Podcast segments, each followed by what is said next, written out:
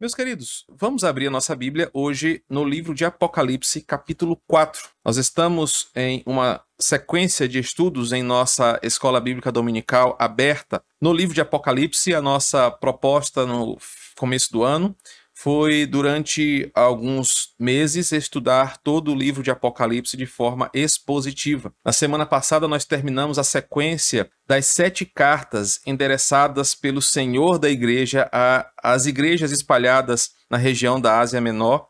Hoje nós entraremos numa nova forma ou numa nova etapa do livro de Apocalipse. E a minha proposta é tentar caminhar por, por todo este capítulo hoje em nosso momento de escola bíblica dominical. Acompanhe na sua versão a leitura de Apocalipse capítulo 4. Depois destas coisas, olhei e eis não somente uma porta aberta no céu, como também a primeira voz que ouvi, como de trombeta ao falar comigo, dizendo: Sobe para aqui e te mostrarei o que deve acontecer depois destas coisas. Imediatamente eu me achei em espírito, e eis armado no céu um trono e no trono alguém sentado. E esse que se acha sentado é semelhante no aspecto à pedra de jaspe e de sardônio. E ao redor do trono há um arco-íris semelhante no aspecto à esmeralda. Ao redor do trono há também vinte e quatro tronos, e assentados neles vinte e quatro anciãos vestidos de branco, em cujas cabeças estão coroas de ouro. Do trono saem relâmpagos, vozes e trovões, e diante do trono ardem sete tochas de fogo, que são os sete Espíritos de Deus. Adiante do trono, um como que mar de vidro, semelhante ao cristal. E também no meio do trono e à volta do trono, quatro seres viventes cheios de olhos por diante e por detrás. O primeiro ser vivente é semelhante a leão, o segundo, semelhante ao novilho, o terceiro tem um rosto como o de um homem, e o quarto ser vivente é semelhante à águia quando está voando. E os quatro seres viventes, tendo cada um deles respectivamente seis asas, estão cheios de olhos ao redor e por dentro. Não tem descanso nem de dia nem de noite, proclamando: Santo, Santo, Santo é o Senhor Deus Todo-Poderoso, aquele que era, que é e que há de vir. Quando esses seres viventes derem glória, honra e ações de graças ao que se encontra sentado no trono e ao que vive pelos séculos dos séculos. Os vinte e quatro anciãos prostrar-se-ão diante daquele que se encontra sentado no trono. Adorarão o que vive pelos séculos dos séculos e depositarão as suas coroas diante do trono, proclamando: Tu és digno, Senhor, e Deus nosso, de receber a glória, a honra e o poder porque todas as coisas tu criaste, sim, por causa da tua vontade, vieram a existir e foram criadas. Meus irmãos, a partir de agora, no capítulo 4 de Apocalipse, nós somos mergulhados em uma dimensão espiritual daquilo que está sendo revelado a João. O capítulo 4 revela a visão que João teve do centro do universo no centro do céu, no centro de todas as coisas. João se vê em uma visão diante do trono de Deus e de onde Deus governa todas as coisas. Essa visão ela tem características muito específicas que fazem dela algo ainda mais admirável. Só para relembrar você, nós saímos de uma sequência de cartas endereçadas a igrejas próximas à ilha de Patmos onde cada igreja recebeu uma carta direcionada a uma situação que ela estava enfrentando.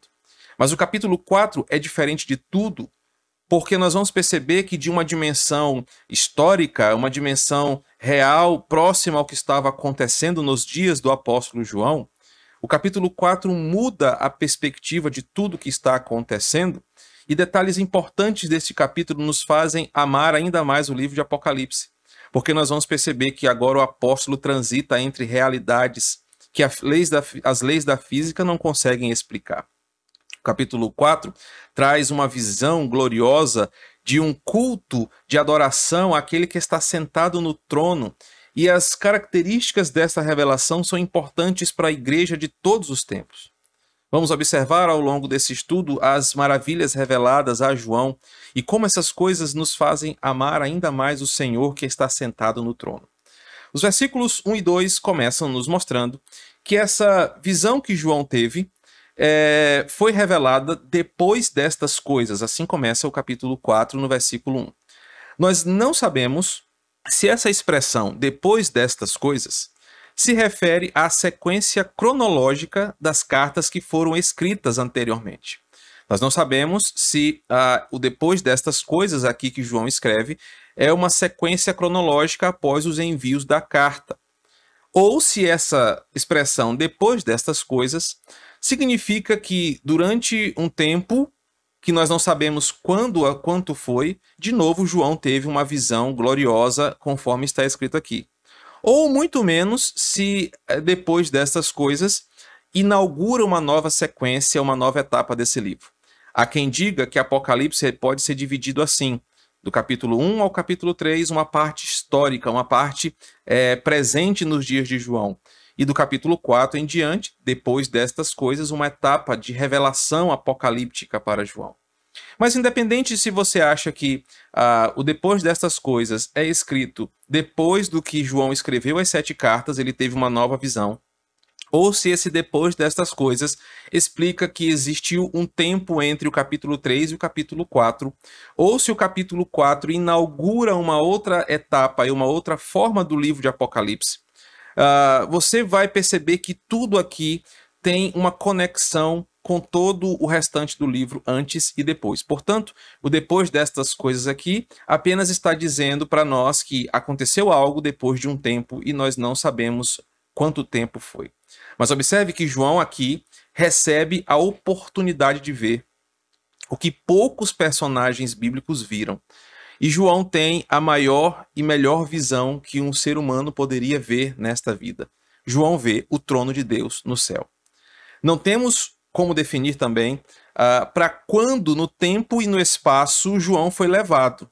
Nós não sabemos se João foi levado para o futuro, para o passado, não temos como descrever para onde João foi, se ele atravessou as galáxias, se ele foi transportado entre planetas.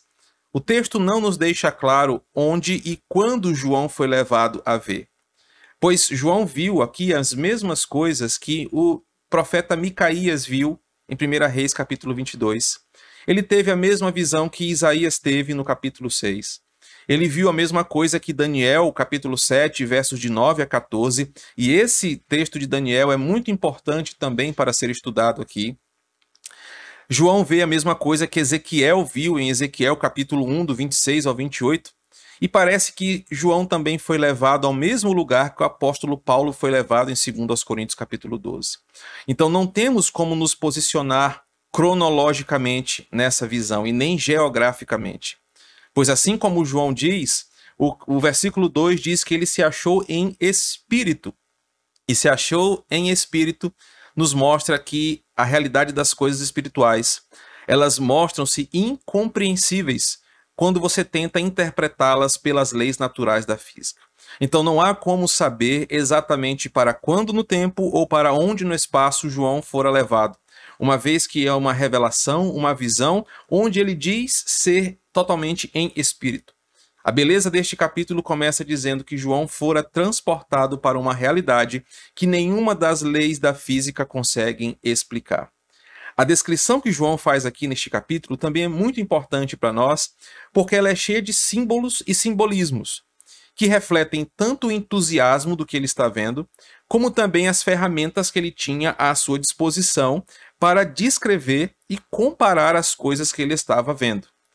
Não exatamente há uma literalidade nas coisas que estão sendo reveladas aqui, mas diante daquilo que João está vendo e na tarefa de descrever o que ele estava vendo para os leitores que receberiam esses escritos depois dele, João usa alguns símbolos, João usa algumas figuras de linguagem, João usa alguns elementos para que as pessoas pudessem entender ou pelo menos imaginar a grandeza das coisas que ele estava vendo, uma vez que na sua época ele usou é, referências de coisas que poderiam se assimilar com o que ele viu no céu. Então, para nós que estamos estudando o capítulo 4 de Apocalipse, precisamos entender que não há necessidade de uma literalidade na interpretação dos elementos que ele vê aqui. Porque se João tivesse visto o que viu hoje, é, que viu aqui no capítulo 2, hoje, certamente ele usaria expressões mais atuais para descrever aquilo que ele viu aqui uh, nessa grande e gloriosa revelação. João diz, versículos 1 e 2 ainda, que ele viu uma porta aberta no céu. Talvez simbolizando a possibilidade ou a realidade de uma conexão entre o natural e o espiritual.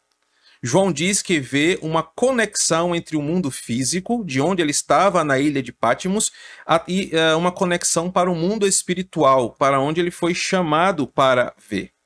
Em sua narrativa, uh, nós percebemos que João descreve que em um de determinado momento ele contempla uma porta aberta no céu. Não é a primeira vez que isso acontece na Escritura, porque se você olhar na sua Bíblia, Gênesis capítulo 28, verso 12, Jacó também teve uma visão de uma escada que subia até o céu e por onde uh, era os anjos transitavam subindo e descendo. Jacó, naquela ocasião desta revelação, de ver uma conexão entre o mundo espiritual e o mundo físico, maravilhado, chega a exclamar no versículo 17: É a casa de Deus, é a porta dos céus. Então Jacó também viu uma conexão, como que uma porta aberta e uma escada que une as duas realidades. Através dessa porta, uh, João vê o que está do outro lado, e João é convidado a entrar e passar por essa porta a cruzar esta realidade entre o físico, natural e o sobrenatural, e também ouve uma voz que ele chama para conhecer o que existe do outro lado. A menção da primeira voz, no versículos 1 e 2, é menção a uma voz que ele já ouviu no capítulo 1, no versículo 10. É uma voz que ele reconheceu, uma voz alta, clara e poderosa que chamou a sua atenção. João ouve de novo a mesma voz que o chamou no capítulo 1, no versículo 10. E por isso, ao ouvir aquela voz, João se sentiu seguro a cruzar esta realidade e atravessar esta porta. A referência no versículo 1 de a voz soar como uma trombeta era muito importante na compreensão do seu público original. Todo judeu, quando lia essa expressão ou quando tinha uma referência ao som de uma trombeta, sabia que algo muito importante estava para ser anunciado. É assim que você vai perceber em Êxodo capítulo 19, Êxodo capítulo 20, todas as vezes que o som de trombeta era anunciado, tanto no tempo da monarquia quanto nas revelações divinas, era que algo muito importante seria anunciado. E todo judeu, ao ler esta referência de que a voz era como de uma trombeta, sabia que algo de muita importância iria ser dito a seguir. João é convidado por esta voz a desfrutar de uma realidade espiritual. João é convidado por esta voz a subir para aqui. De novo, há um simbolismo que é muito presente nos Salmos. A realidade de que Deus é santo, não habita neste mundo, mas ele habita no, no seu trono elevado nos céus, que está acima dessa realidade. João não é convidado a descer, João é convidado a subir, dando a ideia de que a realidade que ele vai desfrutar é algo superior àquilo que ele vive em sua vida comum aqui. João então é convidado para subir por esta voz. João, confiando nessa voz que ele já ouviu anteriormente, cruza esta porta e é apresentado a o desfecho dos acontecimentos predeterminados pelo Criador no tempo e na história. João é convidado a ver uma realidade que jamais poderia ser vista se não fosse pelo convite daquele que o convidou a cruzar esta porta. O versículo 2 nos diz e nos mostra a grandeza e o mistério dessa visão. Ele diz que imediatamente eu me achei em espírito. O versículo 2 mostra que essa transição foi imediata. Nós não sabemos como foi isso, e nós não podemos conjecturar como se fossem verdades axiomáticas. Nós não sabemos se o corpo de João ficou deitado em sua cela e apenas a sua alma foi transportada, ou se de fato ele foi como um todo transportado para esse lugar. O que o texto diz é que imediatamente Após ser chamado por essa voz, após ultrapassar esta porta, cruzar essas realidades, João se viu em espírito. E ele vê armado no céu um trono e no trono alguém sentado. O versículo 2 mostra então essa coisa instantânea, essa coisa imediata. E aqui, meus irmãos, toda a fisicalidade, todas as compreensões científicas e uh, das leis da física perdem o sentido a toda a compreensão natural que nós temos dos elementos da existência que temos passa a não fazer sentido. Tudo aqui e a partir de agora é totalmente sobrenatural, é um mistério da fé. O que João enfatiza no versículo 2 é a soberania de Deus sobre a criação. Ele vai direto a uma visão em espírito onde ele vê o trono. Esse trono, conforme Isaías capítulo 6 também viu, e os outros profetas do Antigo Testamento, não está apenas no céu, mas está no centro do céu. É um trono glorioso, um trono poderoso, onde dele o supremo governante governa e reina sobre tudo e sobre todos. Observe no capítulo 2, do versículo 2, que João se vê diante do trono, um trono no céu, e no trono está alguém sentado. Quem está sentado governa tudo, de modo que nada ocorre sem a sua vontade e sem a sua ordem. O que ele vê é o soberano Senhor sentado no seu trono, sendo ele digno de toda glória e majestade. Tudo o que vai acontecer a partir de agora no livro de Apocalipse é um reflexo do que João está vendo aqui. Ou seja, o capítulo 4 inaugura uma, um momento da, do livro de Apocalipse onde todas as coisas que vão acontecer daqui para frente são reflexos dessa revelação de quem está sentado no trono, de quem está no centro do céu, governando de seu trono todas as coisas, boas ou ruins. Isso é muito importante na, na leitura de Apocalipse, porque nós vamos ver catástrofes acontecendo, nós vamos ver o desfecho da história acontecendo diante de João. E toda essa narrativa, toda essa história que ele nos conta, é reflexo do que ele está vendo aqui. De quem está sentado, de quem está governando, de quem está reinando sobre todas as coisas. Os versículos de 3, uh, ah, os versículos 3 e os 5 tentam nos mostrar, João tenta descrever o que ele está vendo no trono. Um detalhe importante é que o que ele, quem está sentado no trono não pode ser descrito porque está no Decálogo. Se você ler Êxodo 20, versículo 4, ele não poderia descrever como um bom judeu quem ele estava vendo. Ele não poderia fazer uma imagem real de Deus, daquele que estava assentado no trono. Por isso, João descreve apenas os aspectos da sua glória. E eu imagino, você também pode imaginar, que diante do que ele está vendo, talvez João não tivesse recursos suficientes para descrever a grandiosidade do que ele está vendo. Portanto, os versículos 3 e 5 são uma tentativa de João de descrever através de paralelos, para que as pessoas que estão lendo esta carta entendam um pouco do que ele viu e de como ele ficou entusiasmado, ele ficou atemorizado e até mesmo impressionado com o que ele está vendo. O aspecto que ele descreve no versículo 3 é que aquele que está sentado no trono é, é glorioso, brilha, é radiante como pedras preciosas, cheio de glória, brilho, majestade. O ser que está sentado no trono é tão grandioso e glorioso que é apenas co contemplado pela sua glória, seu brilho e valor que João consegue descrever através destas pedras do versículo 3. O versículo 3 faz menção de um arco-íris ao redor do trono, que exatamente lembram para o povo judeu a misericórdia que flui deste trono, como nos dias de Noé, em Gênesis 9, dos versos 15 ao 16. Este arco-íris aqui representado diante do trono é uma menção para a humanidade que deste trono, da onde o soberano governa todas as coisas, flui constantemente dele misericórdia para com a humanidade.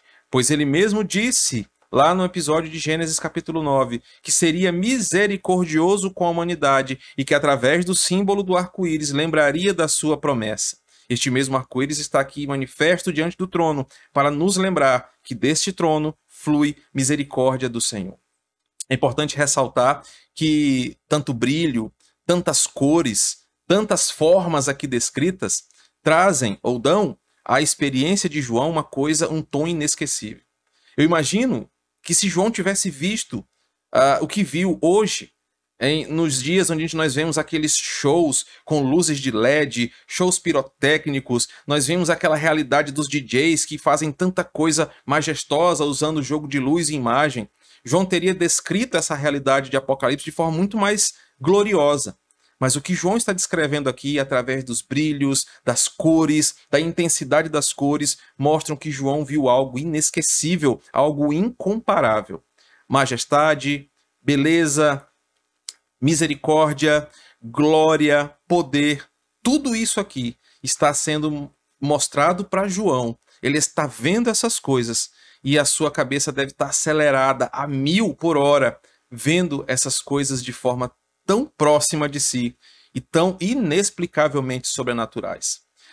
Quando nós percebemos a descrição de João sobre quem está sentado no trono e como é aquele cenário inicial, nós vamos perceber que, do mesmo jeito que Êxodo 19 e Jó capítulo 37, versos de 4 a 5, uh, ah, tentam nos descrever a glória de Deus representada por fenômenos da natureza. É por isso que João diz que ele vê relâmpagos no versículo 5, vozes, trovões, tochas de fogo, ele vê coisas é, é, que, as quais ele compara com os fenômenos da natureza. Existe muito estrondo ali, está tendo muita glória, muito barulho, é tudo muito grandioso. E João tenta comparar toda essa intensidade do que está acontecendo de uma forma que o seu público compreenda. Certamente, João não está descrevendo literalmente o que ele viu no céu, porque ele não consegue descrever.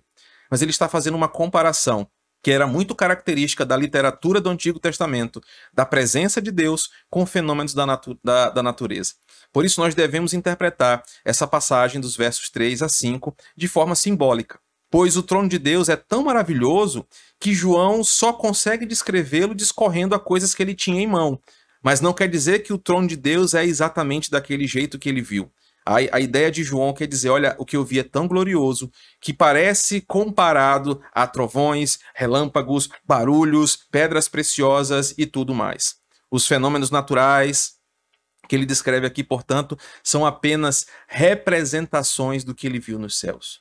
Esses fenômenos são símbolos, já foram usados no Antigo Testamento e representam, de fato, como Deus ele é tão poderoso como os maiores fenômenos naturais que conhecemos. A sua voz é como o som de muitas águas, diante dele há fumaça, há tremor de terra, há clarões de relâmpagos, há poder, há glória, há fogo. Assim é a descrição dele em Êxodo, e assim é a descrição do Senhor na literatura do Antigo Testamento. Jó capítulo 36, Salmos 18, Salmos 29 nos descreve um pouco esse paralelo entre a glória de Deus e os fenômenos da natureza.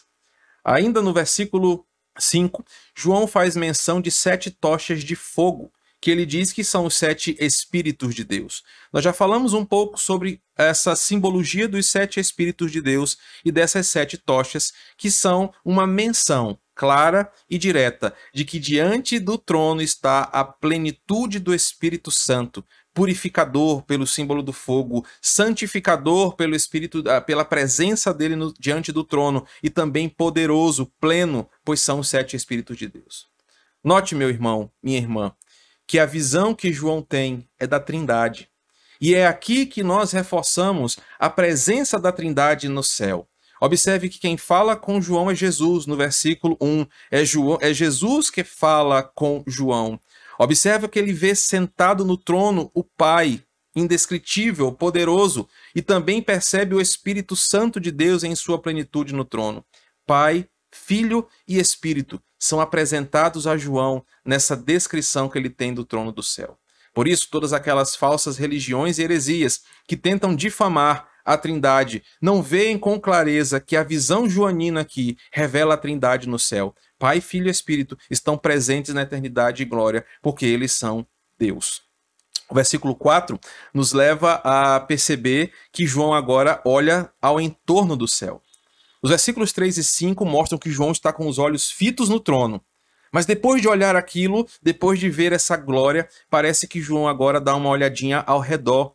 João confere um pouco o que está ao redor do trono.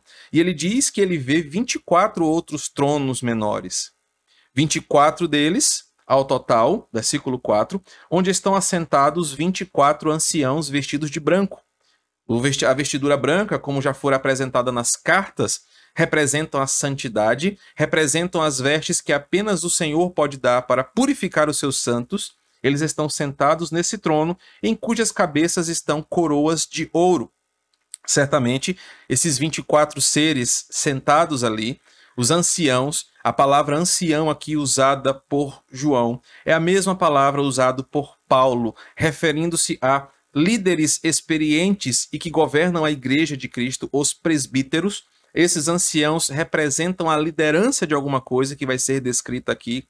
Estão sentados diante deste trono, cada um com as suas vestes brancas, representando liderança por causa das suas coroas. Esses mesmos 24 anciãos daqui a pouco vão ser os protagonistas do ato de adoração que acontecerá no céu. Entendo que diante de tantas possibilidades que já foram dadas a quem são esses 24 anciãos, uh, por que, que são 24 e quem são esses personagens e por que eles estão na sala real do trono, eu entendo que a mais prudente interpretação é a interpretação bíblica que vem desde o século IV pela ortodoxia cristã e que foi reforçada pelos intérpretes reformadores. Os 24 anciãos aqui, o número 24 representa o somatório de duas importantes lideranças no pacto que Deus fez com o seu povo. Os doze líderes das doze tribos de Israel, representando o pacto de Deus com o povo de Israel e as doze tribos, e também a continuidade desse pacto através dos doze apóstolos escolhidos por ele em seu ministério terreno. Então, quando você percebe a união dos 12, das doze tribos e suas lideranças, e os doze apóstolos como sendo uma confirmação de que igreja e Israel são um só povo, um só povo da aliança, esses 24 importantes líderes representativos do povo da aliança estão sentados diante de Deus, porque eles foram aqueles responsáveis para levar a mensagem apresentar a palavra e governar a igreja. Um só povo aqui é descrito, representado ah, desde Abraão até o fim dos tempos. Observa que o sacerdócio desde Israel até os dias de hoje está representado na figura destes 24 líderes representando todo o povo eleito. A unidade desse povo, então, é representada quando, no versículo 10, esses 24 anciãos adoram ao Senhor representando mais uma vez que desde Abraão até os últimos dias, todo o povo a uma só voz, como um só povo, estarão adorando ao Cordeiro de forma única, em unidade, em louvor e gratidão como povo eleito. Os 24 anciãos, portanto, essa é a minha melhor interpretação para eles, representam todos os santos remidos pelo Senhor de todos os tempos. Eles representam todos os salvos que foram escolhidos pelo Senhor desde a promessa em Abraão até os últimos dias. Esses 24 representam a unidade do pacto de Deus, daqueles que foram chamados por ele e que agora diante dele louvam, honram e glorificam ao Senhor. Os 24 anciãos representam todos os salvos de Deus uh, que vão chegar à sua presença. O versículo 6 nos mostra que, ainda deslumbrado com o que está vendo, João está olhando agora aos entornos do céu e ele vê diante do trono como que um mar de vidro, semelhante ao cristal. E também no meio do trono e à volta do trono, quatro seres viventes cheios de olhos por diante e por detrás. A visão está cada vez melhor, está cada vez mais empolgante. João está tá vendo cada vez coisas mais grandiosas.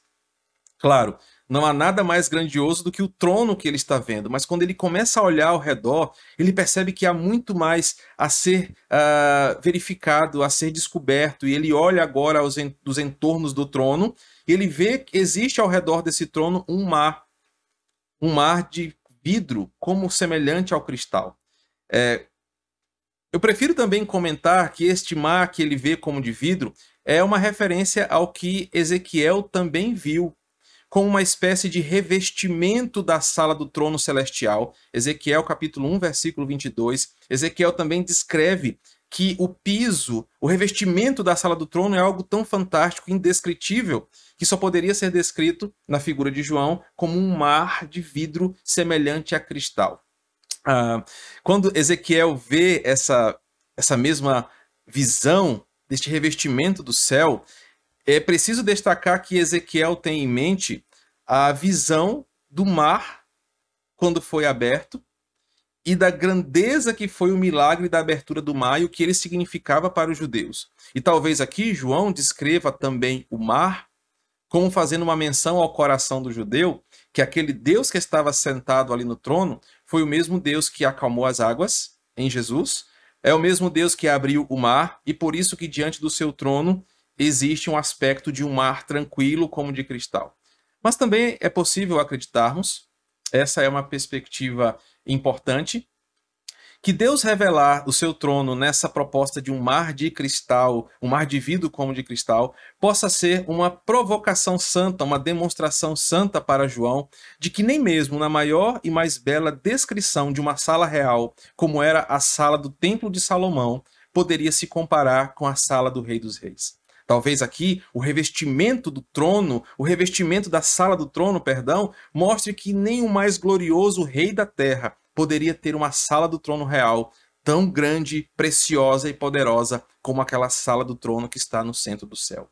A visão se desdobra e agora João se vê próximo ao trono, em prontidão ali para, para servir e adorar, quando de repente ele olha, no versículo 6, à volta do trono, quatro seres viventes cheios de olhos por detrás e por diante.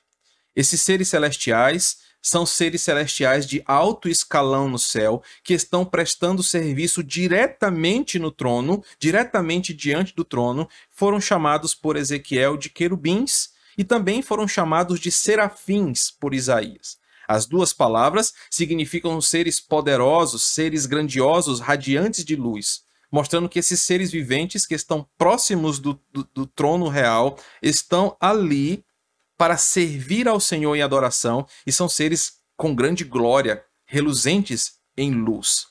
Essa visão destes, dessas criaturas vão aparecer de novo em outros momentos, mas já apareceram na história, mostram que eles estão ali para servir ao Senhor, no versículo 6, ao redor do trono. E o fato deles estarem cheios de olhos ali pode simbolizar que eles estão atentos a todos os desígnios de Deus para nada lhes passar em branco. A menção aqui, a simbologia desses seres viventes estarem cheios de olhos por detrás e por diante, mostra que eles estão atentos a tudo o que está acontecendo. A todos os desígnios de Deus, a toda a sua vontade, a todos os seus decretos. Esses seres não deixam nada escapar, tudo que Deus quer, tudo que Deus manda, aqueles seres reportam a todas as autoridades e é cumprida toda a vontade de Deus. No versículo seguinte, no versículo 7, uh, ah, João tenta descrever é, como se fosse uma pintura, uma imagem, o que ele está vendo e como são esses seres. Observe que João vai ter uma dificuldade, nós também teríamos, Ezequiel também teve, por descrever coisas tão grandiosas com ferramentas do seu tempo.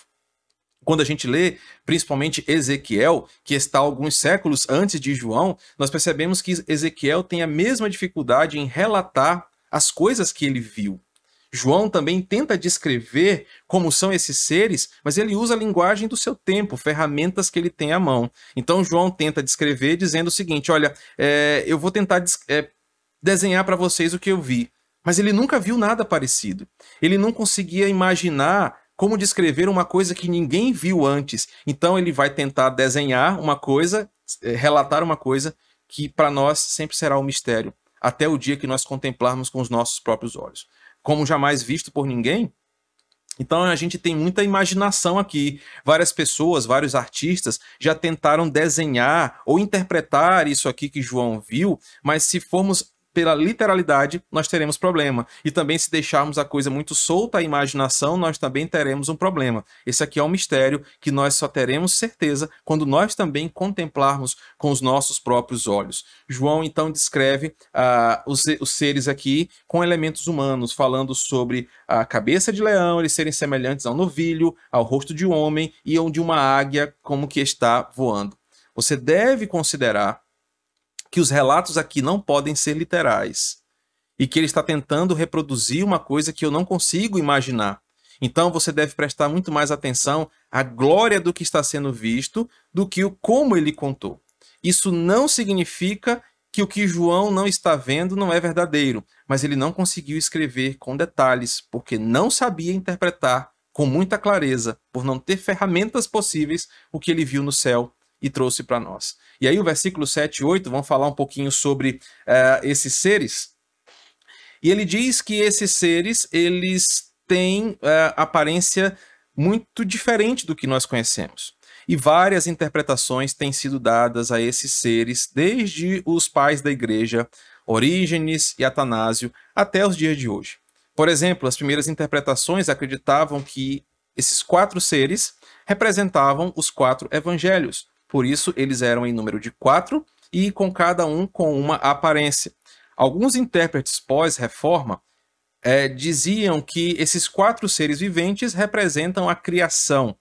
Outros preferem defender que esses quatro seres viventes representam virtudes que estão presentes no, no trono de Deus, da mesma forma que o arco-íris simboliza a sua misericórdia. Então, por exemplo, valentia e coragem na figura do leão, é, tenacidade, força e tenacidade na figura do novilho, inteligência e sagacidade na figura do ser humano, eficiência e intrepidez como na figura da águia. Talvez essa seja uma interpretação de que esses seres representam virtudes que emanam do trono de Deus para a humanidade. São todas possibilidades, não temos competência para dizer com certeza qual delas é a correta, uma vez que podem ser todas elas. Qualquer que seja a interpretação que você escolher, o caminho certo a seguir é: esses seres estão ali para servir ao Senhor diante do trono.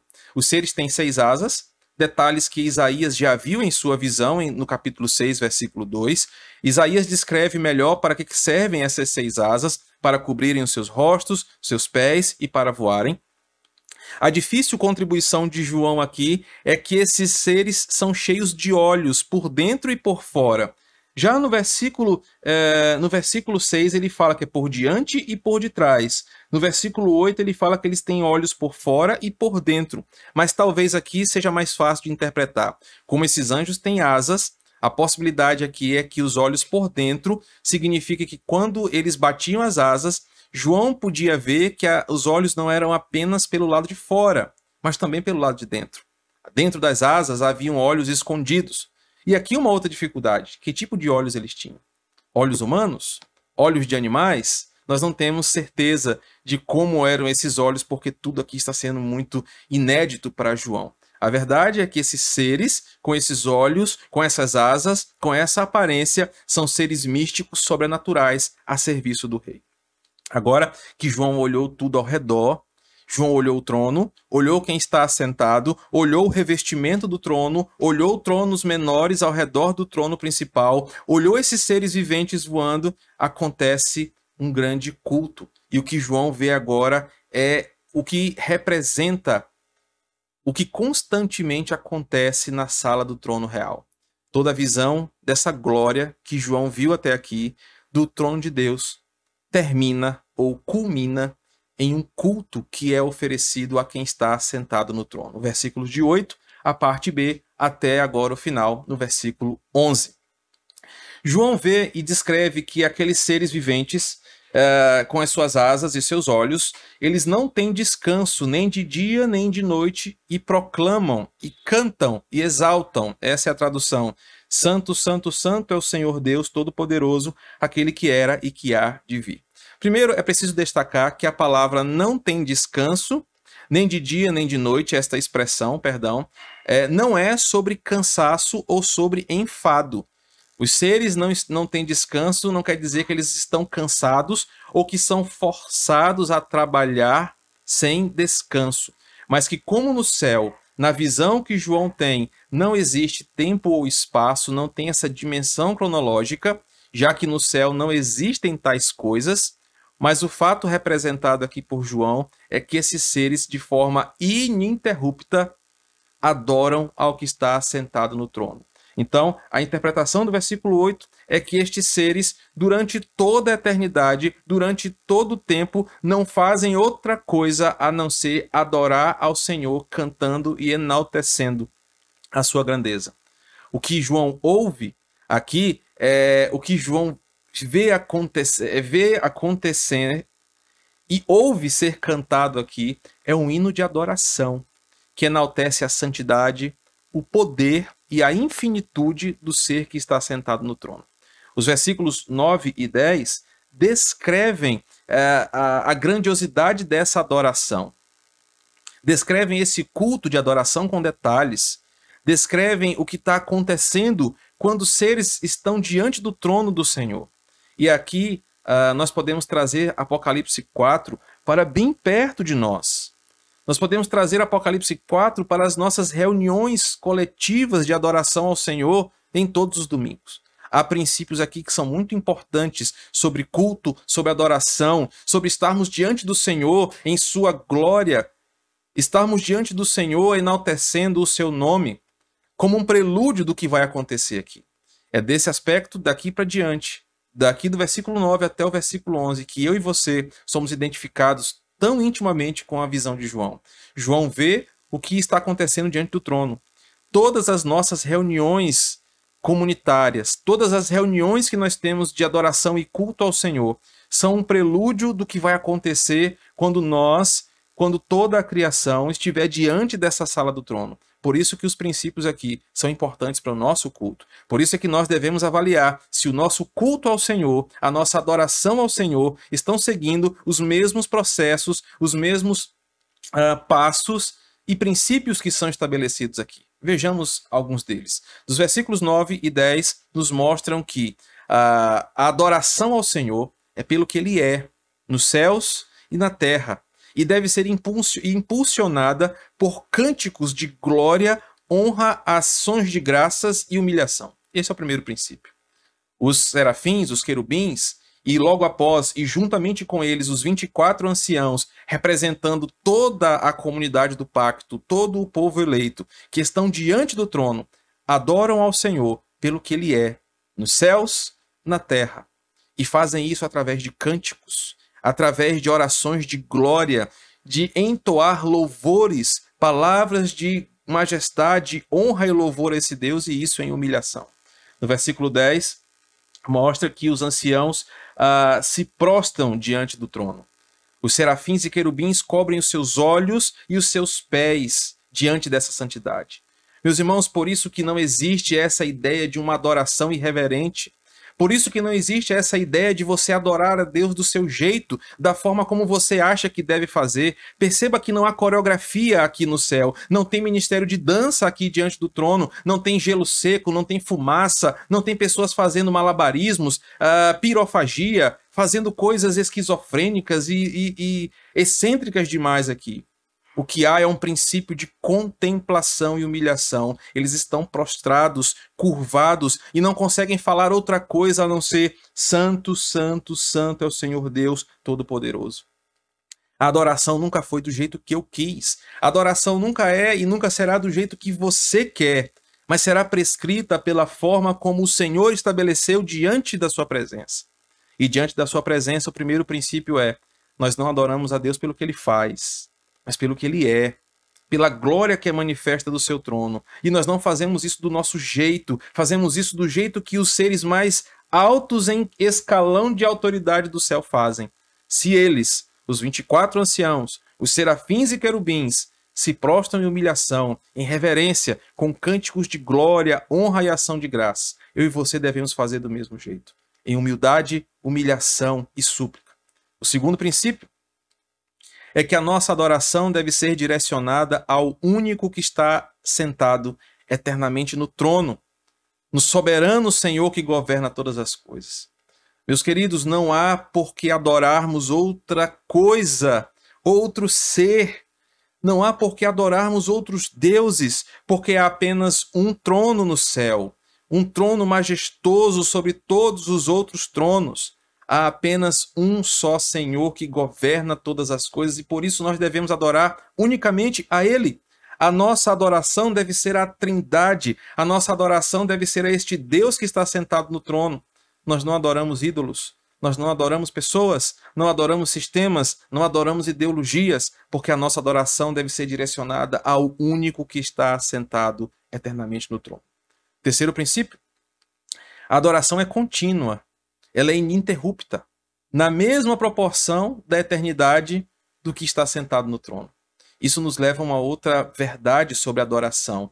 Queridos, muitos cristãos acham que a adoração se resume a um tempo de 20 a 30 minutos onde canções são entoadas no culto. A adoração não tem a ver com a música que é ministrada. A adoração não tem a ver com instrumentos, com banda, com o momento da nossa liturgia. A nossa liturgia, ela tem uma parte onde nós cantamos aquilo que a nossa fé confessa, mas a adoração é muito mais profunda do que isso. Ela é contínua, ela é ininterrupta, ela é para sempre, como fruto de corações que são eternamente agradecidos e estão eternamente ah, contemplando aquela grandeza que há no céu. A adoração do povo de Deus, do povo da aliança, deve ser algo ininterrupto no seu coração. Muitos cristãos não adoram ao Senhor na sua rotina. Muitos cristãos pensam que a adoração é só quando há culto de reunião. Mas aqui no céu, diante da beleza do trono, a adoração é contínua, ininterrupta e ela segue por toda a eternidade. E assim deve ser a nossa adoração. Devemos ser adoradores em todo o tempo, adorar ao Senhor, proclamar a sua glória, a sua majestade de forma ininterrupta em nossa vida. Começamos aqui e continuaremos para sempre na eternidade. O último aspecto ou princípio é que todos os poderes existentes devem se prostrar diante do Rei dos Reis, reconhecendo a sua submissão total reconhecendo que somente Ele tem todo o poder e que somente Ele é digno da nossa adoração.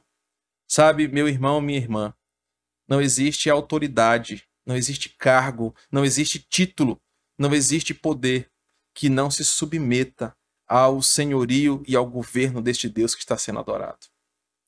Nem mesmo as grandes monarquias, os grandes imperadores ou as grandes autoridades dos países tem algum direito de ficar em pé diante da presença do Senhor. Observe no versículo 10 que os 24 anciãos, que têm coroas em suas cabeças, que têm tronos ao lado e no entorno do trono do Senhor, quando os seres viventes, versículo 9, uh, ah, derem glórias, honra e ações de graças ao que se encontra sentado no trono, esses 24 anciãos se prostram diante daqueles que se encontra sentado, representando que autoridades, se submeterão, que devem se submeter a esse Senhor Todo-Poderoso. Não há humano arrogante demais, poderoso demais, que não fique maravilhado diante dessa presença e que não se proste em humilhação diante desse trono poderoso. Os princípios que eu apresentei para nós aqui, dos versículos 9, 8, 9 a 11, nos mostram que tais coisas que João viu no céu devem ser aplicadas por nós aqui em nossa adoração. Meus irmãos, e geralmente nós temos uma interpretação errônea de que um culto reformado, uma igreja tradicional, deve ser aquela igreja onde a liturgia é seca e fria e que tudo não passa de um ato litúrgico que deve ser cumprido. Mas os textos que nós acabamos de ver nos mostram que no céu, na adoração ao Senhor, há emoção envolvida, há corações quebrantados, humilhados, uh, vendo a, a glória dessa revelação e se prostrando diante do Senhor. Até mesmo nas igrejas que mais reformadas, a adoração deve nos levar a um estado de espírito agradecido, a um coração quebrantado, a lágrimas nos olhos, a uma adoração genuína, a uma gratidão a esse Rei dos Reis que está sendo revelado a nós e que um dia veremos com os nossos próprios olhos não há crente reformado demais, não há crente intelectual demais, não há crente maduro demais que, diante da visão da glória do Senhor, não chore, não clame, não se humilhe. E às vezes nós achamos que, ah, por sermos ah, inteligentes demais, por termos lido muito, por sermos crentes muito maduros, nós não precisamos nos emocionar, nos quebrantar, nos prostrar literalmente com o rosto em pó para adoração ao Senhor. João vê essas coisas e vê que no mais central do céu, no trono do Senhor, a adoração envolve espíritos quebrantados, prostrados diante de Deus, porque estão diante do Senhor dos Senhores.